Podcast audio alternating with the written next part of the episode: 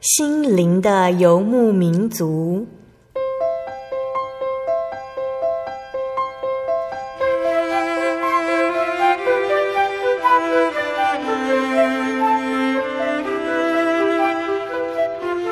在这个谁都不管谁的后现代社会里，每个人的心灵都是游牧民族。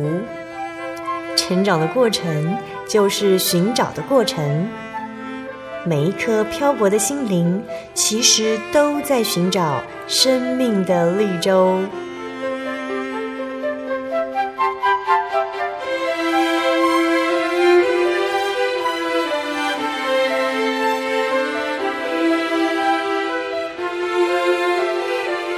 本节目由真耶稣教会台湾总会制作，欢迎收听。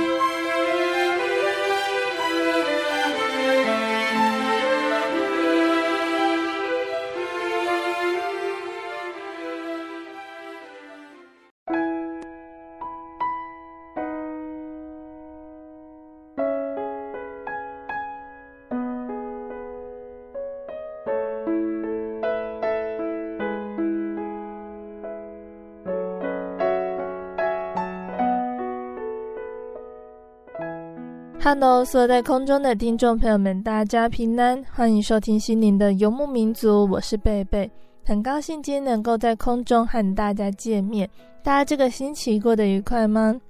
在节目开始之前呢，贝贝想和听众朋友们分享一句圣经经节，是记载在旧约的那鸿书第一章第三节：耶和华不轻易发怒，大有能力，万不以有罪的为无罪。他乘旋风和暴雨而来，云彩为他脚下的尘土。有一个小故事这样子说哦，有一名少年，他坐在山坡上注视暴风雨横扫山谷。只见天色转黑，雷电交加，小山谷仿佛变了一个地方，原本的美丽都消失了。但是暴雨来了，又匆匆走了。要是少年隔天回到山谷问：“可怕的风雨呢？”漆黑的天空呢？山谷的小草可能会说，有一部分在我里面；雏菊会说，有一部分在我里面；花和果实也会说，有一部分的暴风雨在我里面。那这个故事也提醒了我们：当我们的生命似乎遇到狂风暴雨，记得神的祝福就在其中。当风雨过去，就会看出神如何用它让我们成长。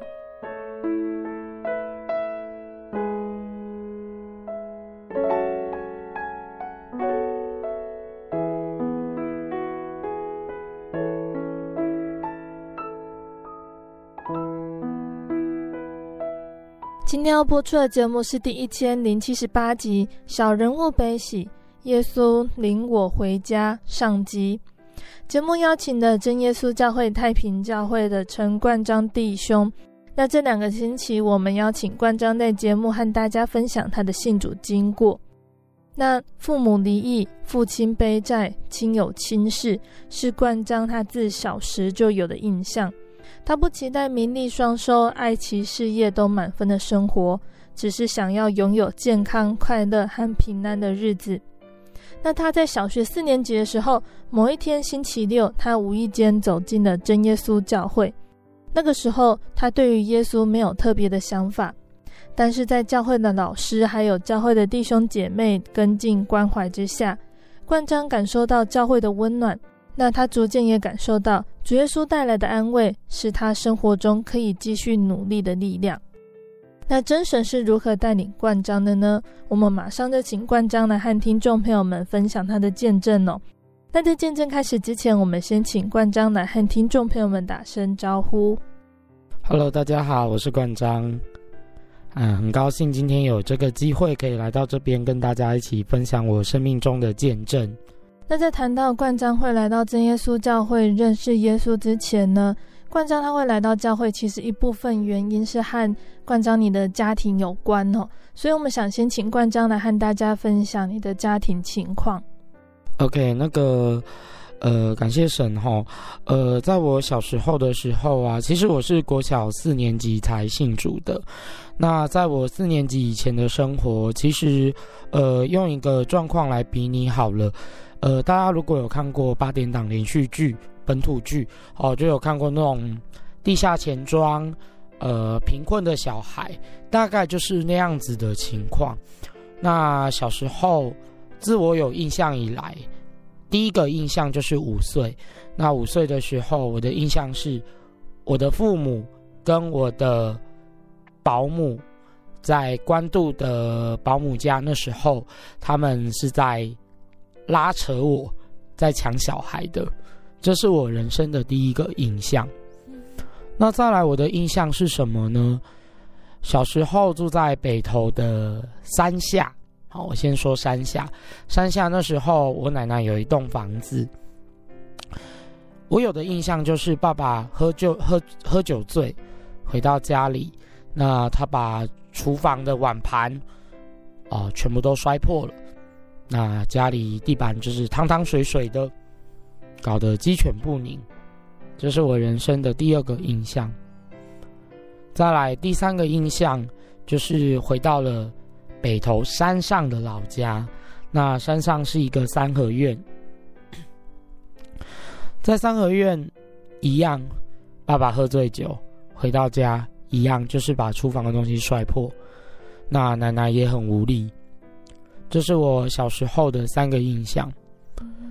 对于小时候的三个印象，其实我常常心里就会问自己：这是我所要的人生吗？所以小时候。呃，我的国小老师曾经有一个国小老师，他就跟我说：“我觉得你这个小孩很早熟。”我觉得不是我早熟，而是现实的生活逼得我毕竟必须要早熟。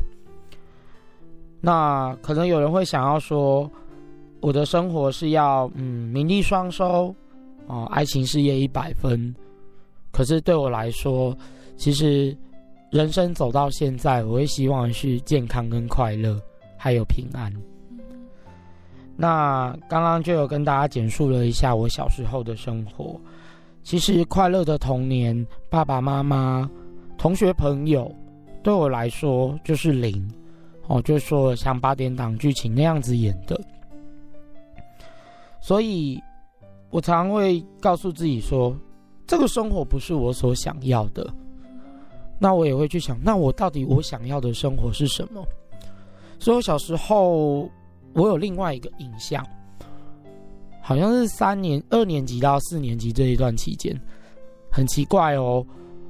我只要走到任何的呃宗教场所，例如说庙宇啊，呃大庙小庙，或者是天主教的教堂、基督教的教会，我都会驻足在前面看了看。哦，那。如果是公庙，当然正常习惯，因为家里以前是传统信仰，双手就会合十跟他拜一下。那时候心里会有一个信仰的慰藉，但是这是一个开头。那在我小时候，刚刚有说到我是单亲家庭，那小时候也被同学排挤，那那时候我只能做一个人的休闲活动。那我对于我当时我觉得一个人的休闲活动。我觉得最适合我的就是游泳，所以呃，当时候我在北投的复兴公园，哦，复兴公园，复兴公园，我就在他们的附设游泳池游泳。那如果在地北投人如果知道它的地图的话，它前面那条路叫做中和街。北投公园，呃，复兴公园不是北投公园，复兴公园在呃中和街的头。那我家在中和街的尾，那正常来说，大家有直直的路就会直行。可是那天很奇怪的是，我认识主耶稣的那一天，而是在我一个没有没有想法、莫名其妙拐了一个弯，就到了我们真耶稣教会北投教会。我就从中和街拐了一个弯。进到双泉街，那也就是北投教会的所在位置。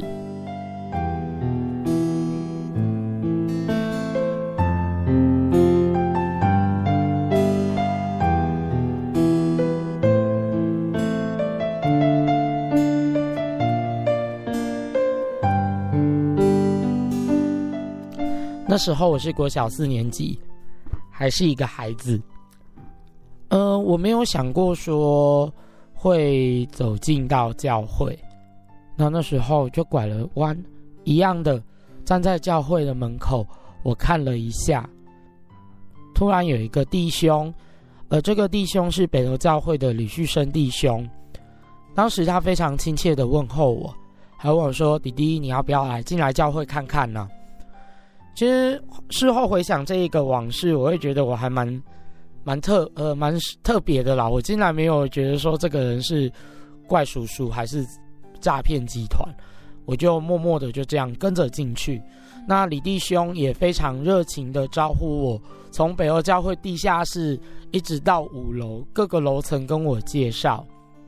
那还关心我，其实那时候心里的感觉是：诶，我没有遇过有这样子的人会这么的去关心我，因为这是我没有感受过的温暖。那这个感觉，我能说的是，是建立在人的情感上，我还没有感受到神。这时候，呃，我遇到了现在在林口教会的张永生弟兄。呃，张永生弟兄，我下面以老师来代称吼。呃，张老师是我国小一仙国小，我那时候就读北投的一仙国小，他是我社团的直排轮社的指导老师。那他也是我堂姐的老师，那所以我就对他非常有印象，而且因为他长得就黑黑的，所以我们大家都叫他熊猫老师。所以看到他，我也觉得大家小朋友看到他都很喜欢。对，我说，哎，原来张老师也是这个教会的，那也感谢主，就是这个老师持续的跟进，呃，我今天才会在这个信仰上跟主耶稣联合完全。那这一天就这样过去了，第一次觉得哇，教会是一个很好玩、很温暖的地方哦，有好听的圣经故事，有好听的诗歌。可以跟神祷告，将一切的烦恼全部都交托。但是当时的我对于神来说，呃，我对神是比较没有感觉的。对，但是我会因为教会的温暖而走进这份信仰。那我觉得这是我最感谢神的地方。那当时教会一天的结束。事后一定会去回想，回到家里就开始想：诶，教会是什么？呃，当时我的宗教教育是在少年班，那那时候的课本的主题叫做“基督是我家之主”。基督是我家之主这几个字，到我现在，嗯，是我的一个中心思想吧。我也会跟我身旁的弟兄姐妹、呃学生，好、哦、去分享。当你要做任何的抉择的时候，你都要把基督耶稣放在你人生选择的中心，停下脚步去想一想，是否神希望我们这么去做，他会带领我们去选择。好，那可是回到当时四年级，我当然不是这么的想。因为是有我的信仰历程，那那时候我也学了我的第一首诗歌，呃，赞美诗的三百八十八首，靠近耶稣慈怀。事后回想，真的因为这个契机，我认识了主耶稣，我靠近了主耶稣的慈怀，才造就了现在的我。好，那回到我四年级那时候，第一天嘛，没有什么感觉。那那是当时我国小四年级，当时当年的六月，那当年的十月，我第一次触摸到了主耶稣。这个触摸其实没有太大的感觉，那其实这个触摸就是我求到了圣灵。那当时的注目传道是潘家洲传道，那潘传道他就说，就儿童嘛，儿童的祷告会。他就说：“如果你不知道祷告什么都没关系，你就帮你身边的人，你觉得他需要帮忙代祷的，你就帮他祷告。”那我那时候就想到，诶，我有一个学校的同学，他跟我一样，家庭困也是很贫困的，那生活也不好，我就想说好，我要帮他祷告。那我想说，诶，他有机会的话，可以跟我一样，可以来到教会，因为我觉得教会有好多关心我的人哦。嗯。那后来祷告祷告，就身体就自己会有感觉，不自主的舌头开始跳动，舌头就开始震动。那祷告一结束，传道就说：“感谢主，冠章小朋友得到圣灵了。”呃，自己有感觉，可是其实才刚来墓道不到四五个月，他就说得到圣灵，我就想说，圣灵，听老师说，就是只是一个进天国的凭据。好、哦，那神的灵在你的身上会陪伴着你，带领着你。没有太大的感觉，嗯，那这个事件就过去了，也不是事件啦，就是求到圣灵这件事情就这样子过去了。第二年，主耶稣可能知道我真的摸不着他吧，因为我们的信仰不是建立在人的身上。刚刚我有分享到说，在这个过程中，我会持续的留在教会，是因为人的关系。是因为圣经故事好听，因为诗歌温暖，这边的人让我很有觉得很有人情味。第二年的夏天，呃，刚刚有说过，就是我的家庭有一个印象，就是我搬回了山上，然后那时候我也是住在山上的三合院。三合院是一个“么”字形，我的左我住在“么”字形横着的那一边，就是中间那一户。我的左边是我的二二伯，右边是我的堂姑。那在那一次的见证，我彻底的感受到神，也感受到人情冷暖这两个事情。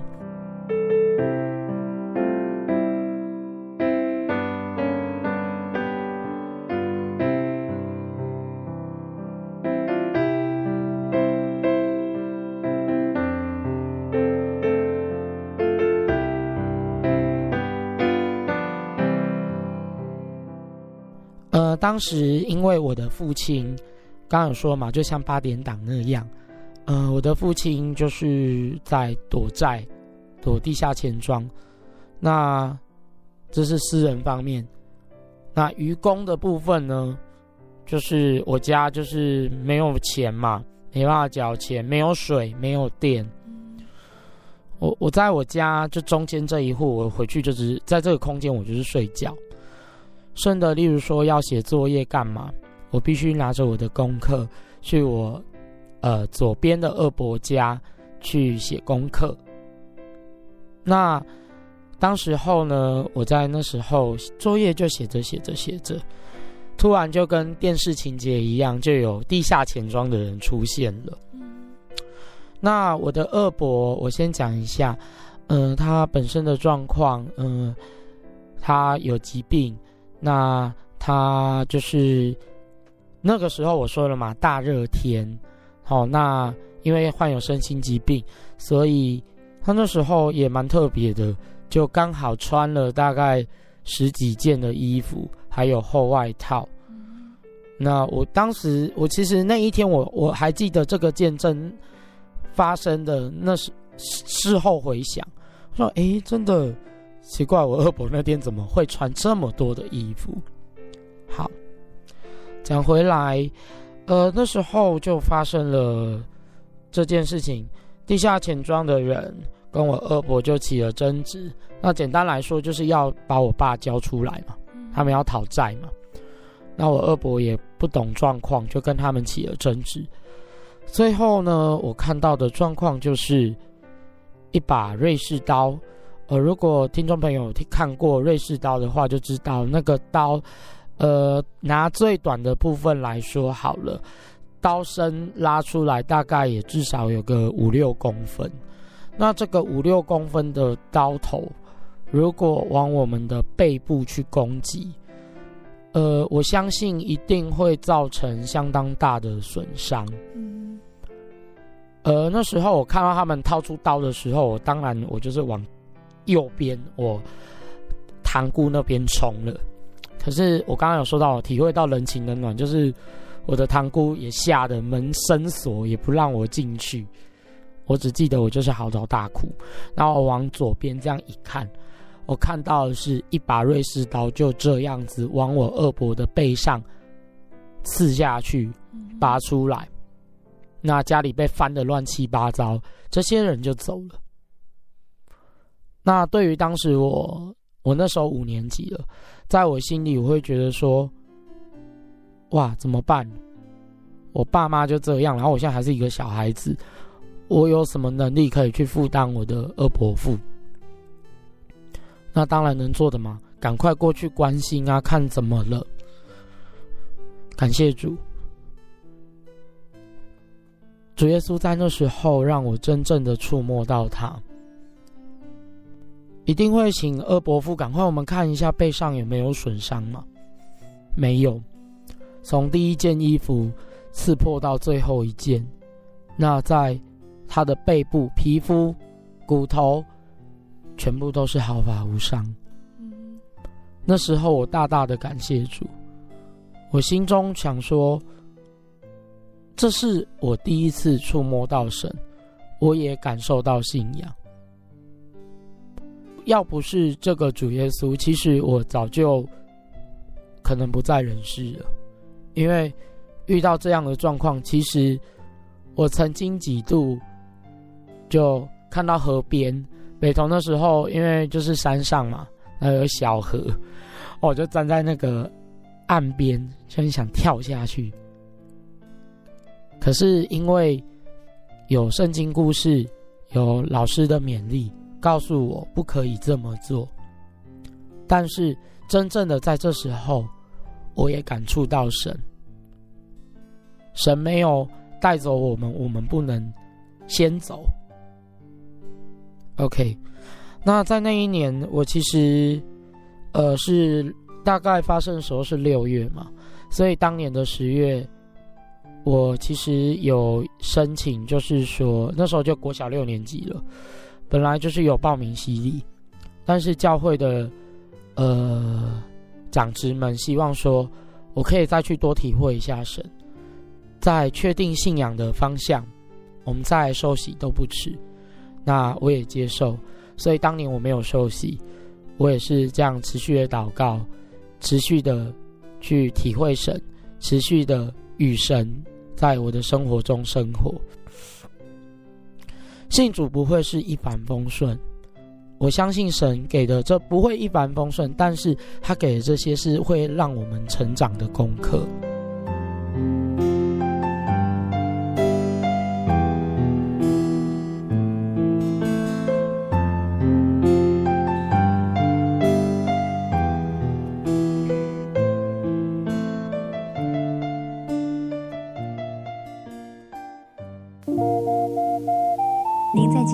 曾经看过这样的招牌“真耶稣教会”吗？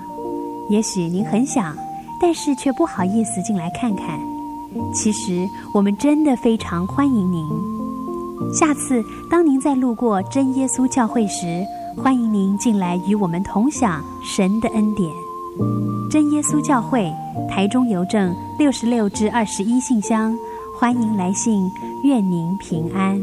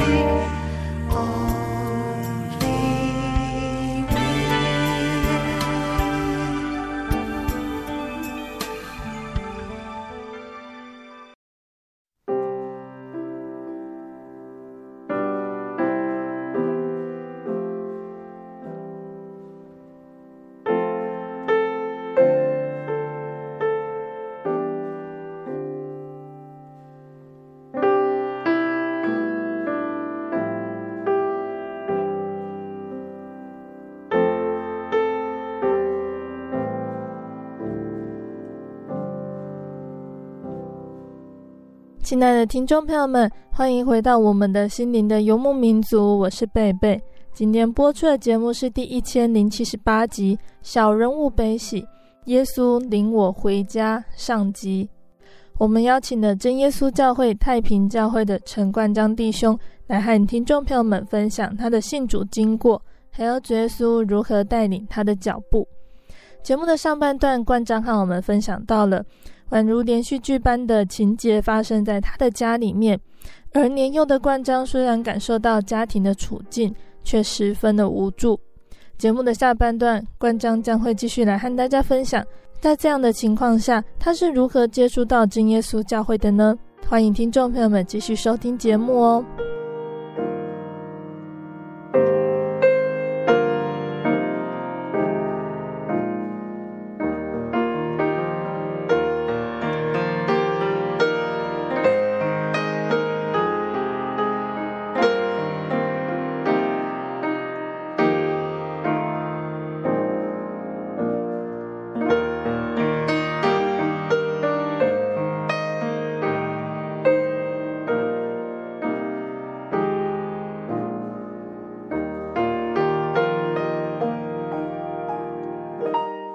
那刚刚有提到，就是我二伯这个事件，呃，当时我的大姑丈，呃，我大姑丈算是蛮有势力的人，那他当时就是帮忙请不管黑道白道，就是帮忙把呃我爸爸找出来，他希望我爸负责。那因为其实老实说，我在老家这样子，我算是一颗不定时的炸弹，因为。不免得地下钱庄又来发生一样的事情，就家人就会遭受横祸。那那时候我爸就把我接走了，找到了嘛？那把我接走了。那时候我就搬到呃巴黎，就是淡水对面的那个巴黎。好，那我们住在巴黎跟林口交界的山上。那其实我爸当时有交了一个女朋友，那简单来说就后母嘛。那我其实跟他们，我跟后母处的也不是很好。那我那时候呢，就住在巴黎的山上。我呢住在一个铁皮屋里面。那我只能的活动空间就是铁皮屋的二楼。那这个铁皮屋大概多大呢？呃，大概是十平的大小。十平的大小，可是只有一个灯泡。我只能在很黑暗的环境里读书、做功课，我不能下楼。那铁皮屋大家就知道，冬天很冷，夏天很热。其实心中就会不自的问起。这是我要的人生吗？这是我要的生活吗？主耶稣，你有看到我现在的生活、现在人生吗？我是你的儿女，为什么我要遭遇到这样子的生活？感谢主，我其实是信仰的关系，我不会，当然就不会有负面的声音一直告，当然一定会有负面的声音，但是正面的声音会压过负面的声音。我就说我要靠着主耶稣，我还是持续祷告。那我那时候我的国中老师也勉励我，他说很好啊，你有信仰，你靠着信仰你要胜过，而且你要记得，你一定要读书，一定要好好的读书，唯有读书你才能扭转你现在的生活。所以那时候我就告诉自己说，刚刚有跟大家分享，基督为我家之主。我说主耶稣啊，希望未来我主我自己未来的家庭，我不希望我是这样子的人生。那我一样会像现在这样子，我会把你放在我生命的中心。呃，我相信你会带领我。那每当只要到星期六的时候，我还是持续的会就是从巴黎的山上，从家里走下来。那坐公车哦，坐到关渡捷运站，再从关渡捷运站转车就回北投聚会。只要礼拜六能回去的话，我一定会播出时间回教会守安息日，参加聚会。那下午就是继续参加初级班的课程。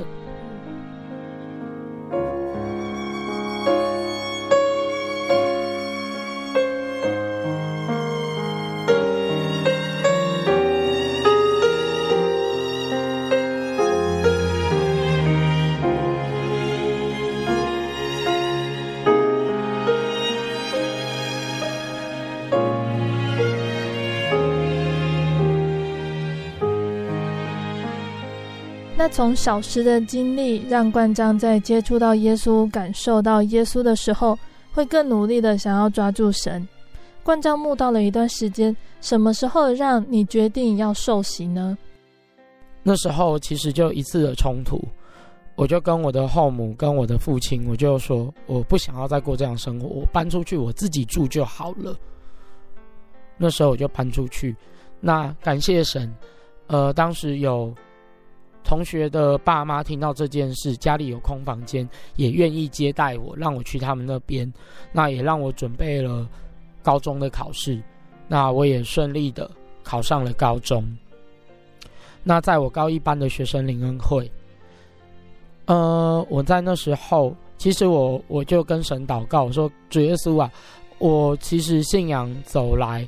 这样已经快六年了，那其实我也触摸到你，我也感受到你。呃，我心里立志，我很想要受洗，我想要成为你的儿女。那我只能说，我真的很软弱。我希望有你到我的生命中，持续的带领我。那在我高一班的学生灵恩会领圣餐的时候，那时候我还没受洗，所以我不能领圣餐。但是在那一次的圣餐，我我感受到神在跟我对话。那时候是严信义传道，那他在台上擘饼、注谢啊，还有不祝祝谢葡萄汁。我看到的是他背后出现了十字架，主耶稣被钉的样子，在那时候我看到了异象。我感谢神，他让我，嗯、我那时候心里还有软弱，因为六年级的时候报名过一次受洗，那被教会就是说延后，啊，我就在担心说，我那时候其实我还没满十八岁，我到底能不能受洗？可是我看到那一次的意象，我心里非常的坚坚定。因为主耶稣坚固了我的信心，而在我高一班学生联会结束之后，我其实回去高一了嘛，那就有稍微犹豫了一下。我在第二年春季灵恩布道会，我就投了报名表，感谢主也非常顺利的通过审核。那在那一个礼拜的灵恩布道会当中，当时的驻牧传道是赖大成传道。赖传道那时候教了我说：“你祷告的时候，心里要去想，要真的踏踏实实的去想，你要跟主耶稣说什么。你要把你的心胸、把你的心怀全部交托给主。那那时候那个礼拜的祷告，我也照这样子的方式把它全然交托。我还记得在受洗的前一天，也就是布道会最后一天，礼拜五，他就问了一个很简单问题：你快乐吗？”。那我那时候觉得哇，我心里好放松哦。其实我现在常常会觉得心里有好像有一个大石头压着，但是就是好像把大石头拿掉的感觉。嗯哼。那第二天一早，呃，而不是一早，下午，下午我们就去了外双溪受洗。那受洗完的那一刻，我记得我在帐篷里。换衣服的时候，就是收洗完嘛，啊，起来进帐篷。我在帐篷的时候，我自己在那边大哭。好，那我会觉得感谢主，我终于成为你的儿女。那我希望，就如同我刚最初说，基督为我家之主，主耶稣啊，求你到我中心。我在我未来的每一刻都需要有你的带领。那其实就很平顺的。我还是持续的一样在教会里生活，在教会里学习，在教会里服侍。高中的时候，我也是像国中一样，呃，虽然课业一样是很忙碌。那高中的时候，曾经有住过三重，也有住过板桥。那那时候，其实为了课业，其实也是压力很大，很累。但是还是会每个礼拜一定就是抓出时间。那我觉得说，在高中这个时刻，因为呃信仰到了另外一个不同的阶段，就是我受洗了。那我比国中的话还更有那个信念，就是说我一定要把握每一次礼拜六可以回去教会聚会的机会。后来也顺利考上了大学，那我考到了台中的中国医药大学，那当时考上了放射科。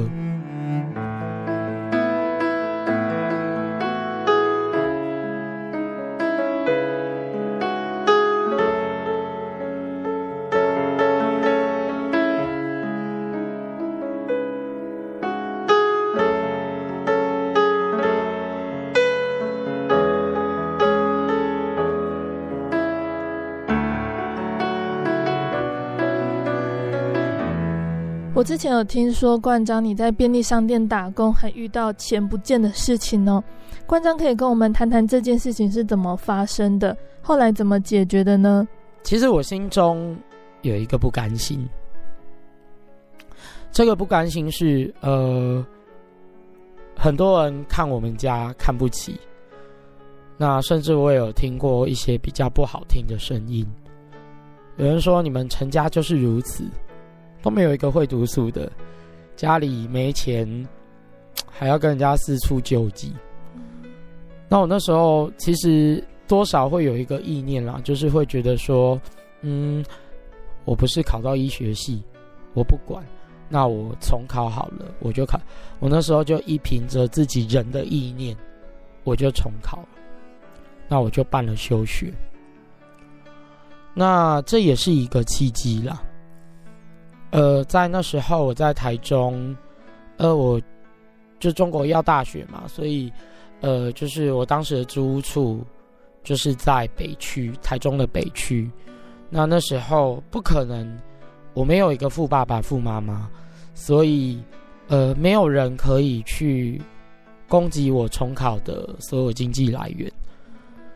那我只能就是半工半读，所以我到了一间便利商店。那很感谢神的，我在这个便利商店，我就从工读生开始做起。那老板也很信任我，慢慢的培育我。那那时候他先让我学习公司的财务。那其实，在这样子的过程中，呃，说老实，我讲信仰的部分，因为要重考。如果听众朋友是重考生，就知道重考的话，心情也不是很好。因为压力会很大，其实那时候我也逐渐淡忘了神。礼拜六去教会，有点像是形式，就是不会去特别觉得说啊，主耶稣跟我有什么关系？那去就是好像很形式的祷告聚会。这时候我只能说，就是主耶稣又拍拍了我的头，告诉我我一直都在。那刚刚讲回来说，我开始学习会计的事情。那其实是因为我们当时门市的会计要离职。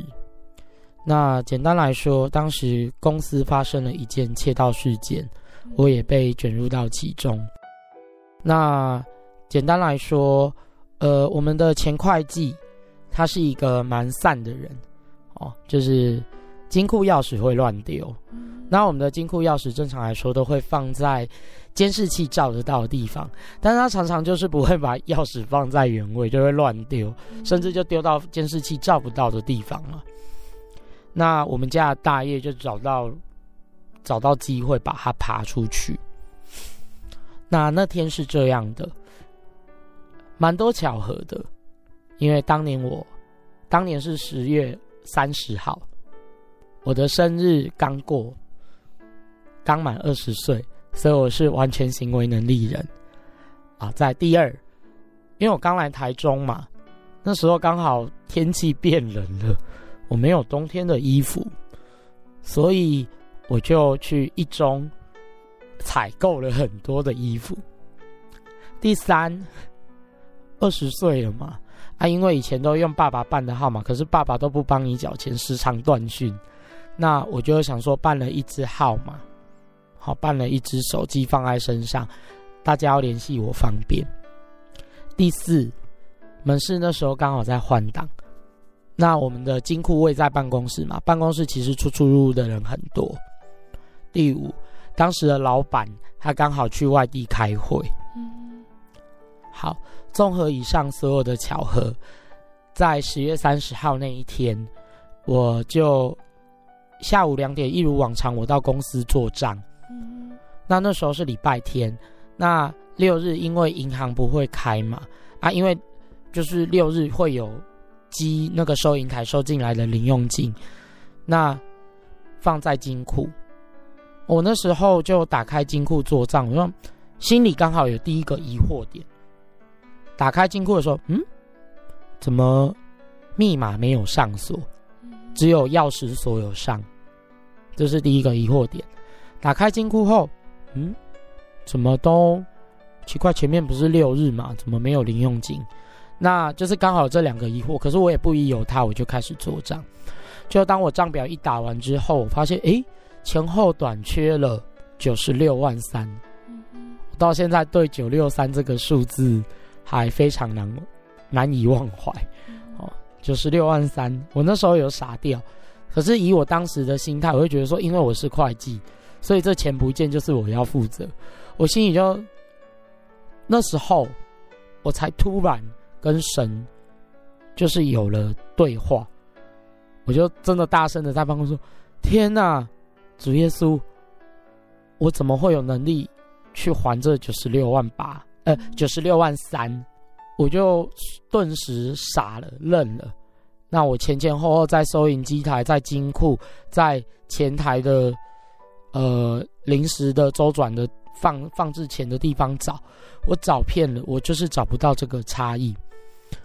最后，我只能打电话给我老板。那最后一定是报警了。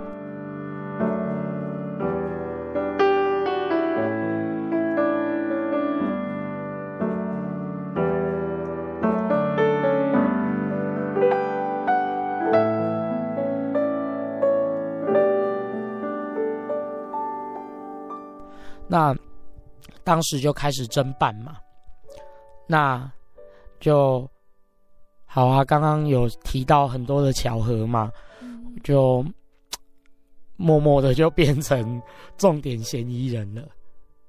好，因为我有用钱的状况。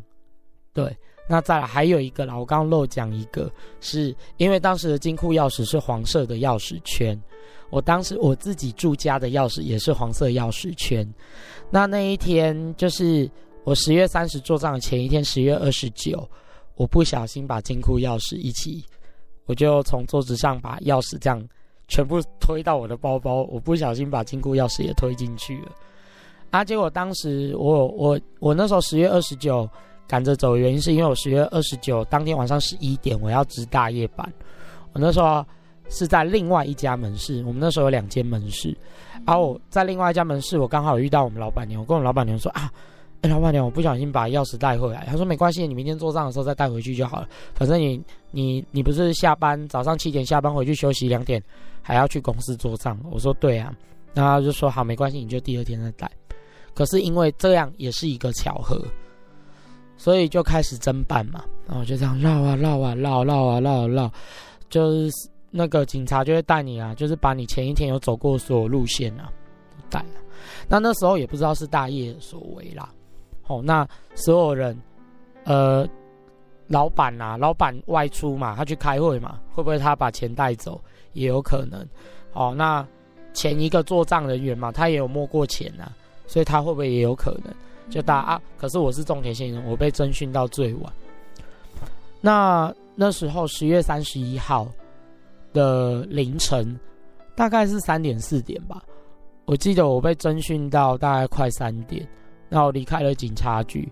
我先到了不是案发的那间门市，啊，我就跟那个大夜人员，就是当时的大夜班，不是不是作案的那个，另外一间门市的大夜，他就跟我说：“安，有没有问题？”我说：“我也不知道。”我这时候啊，我那时候就跟他说：“我只祈求我的主耶稣可以带领我这一关。”嗯，那我就后来又回到另外一家门市，我还是有点不放心，回去看了一下。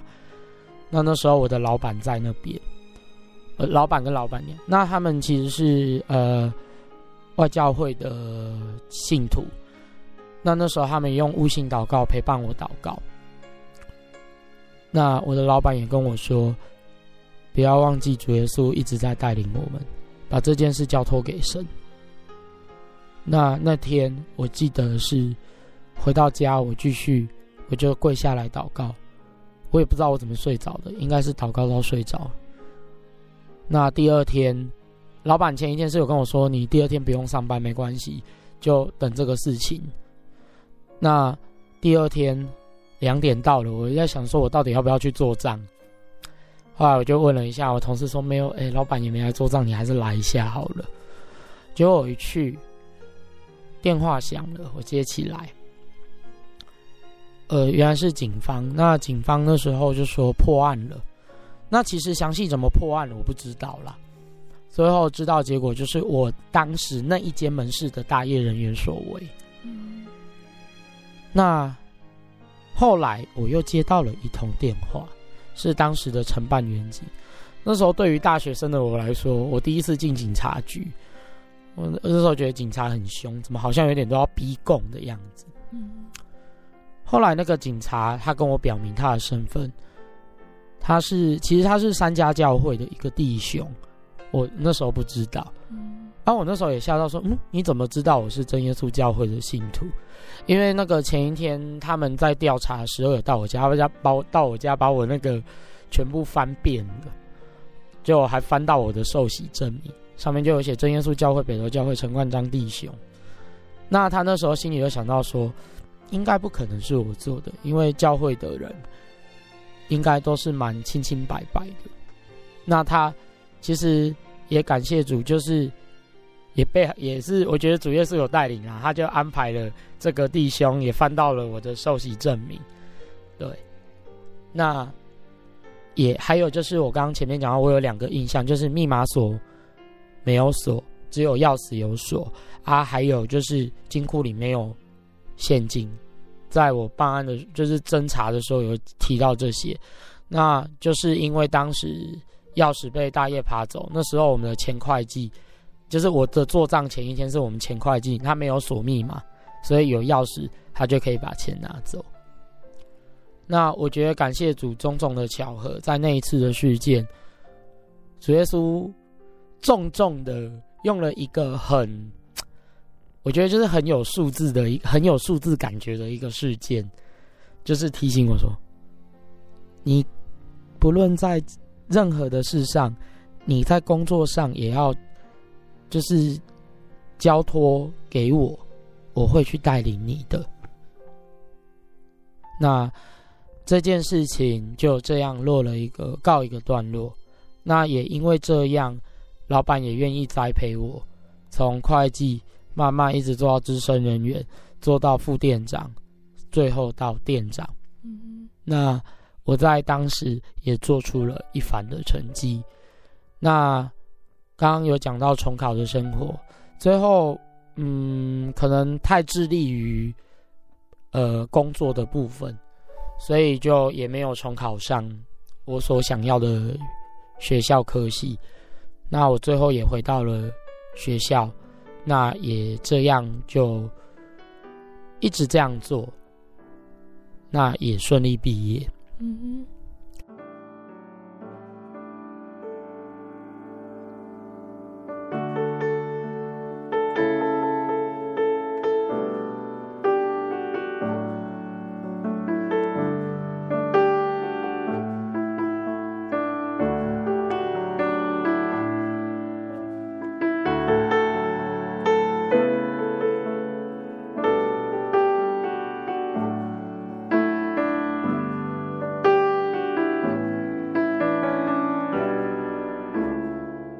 亲爱的听众朋友们，冠章的见证，因为时间的关系，就先分享到这里了。下个星期，冠章会继续再来和大家分享这份信仰在他的人生道路上占有什么样的分量，而主耶稣又会如何带领他呢？听众朋友们要记得准时收听下星期的节目。最后，贝贝要来和听众朋友们分享一首好听的诗歌，这首诗歌叫做《基督为我家之主》。让耶稣进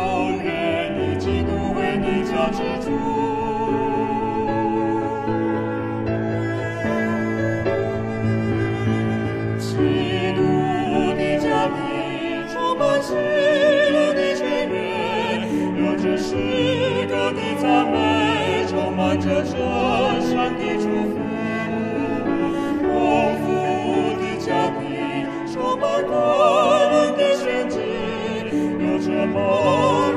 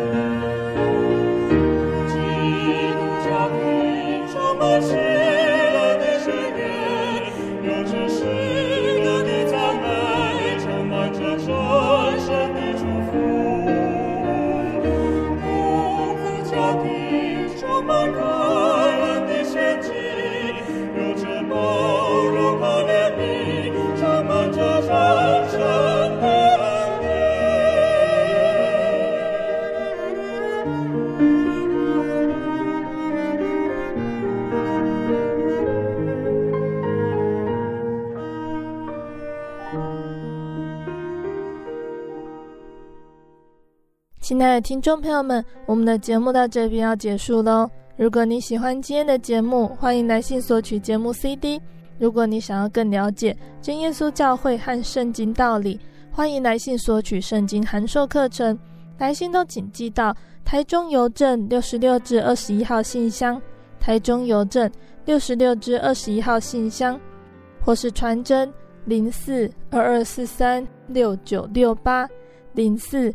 二二四三六九六八，谢谢你收听今天的节目，我是贝贝，我们下个星期再见喽。我的心是一只鸟，飞行介于黄昏与破晓，阳光下。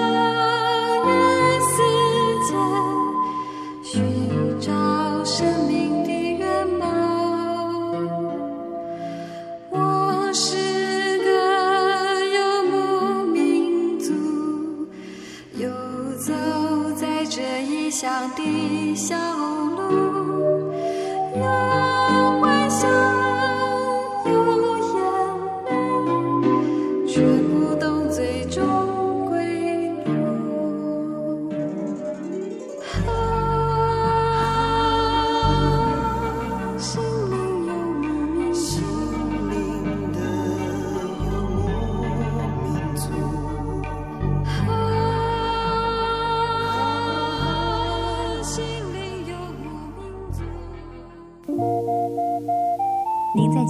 曾经看过这样的招牌“真耶稣教会”吗？也许您很想，但是却不好意思进来看看。其实我们真的非常欢迎您。下次当您在路过真耶稣教会时，欢迎您进来与我们同享神的恩典。真耶稣教会台中邮政六十六至二十一信箱，欢迎来信，愿您平安。我对圣经的道理好有兴趣哦，可是又不知道怎么入门哎。你可以参加圣经函授课程啊！真的啊？那怎么报名？只要写下姓名、电话、地址，寄到台中邮政六十六至二十一号信箱，很快的，你就会收到第一课的课程了。赶快去寄吧。嗯。圣经函授课程能循序渐进的引导您更了解耶稣基督的福音。得到生命的滋润和来自信仰的力量。本课程完全免费，欢迎来信台中邮政六十六之二十一号信箱，请注明参加函授课程。愿神祝福您。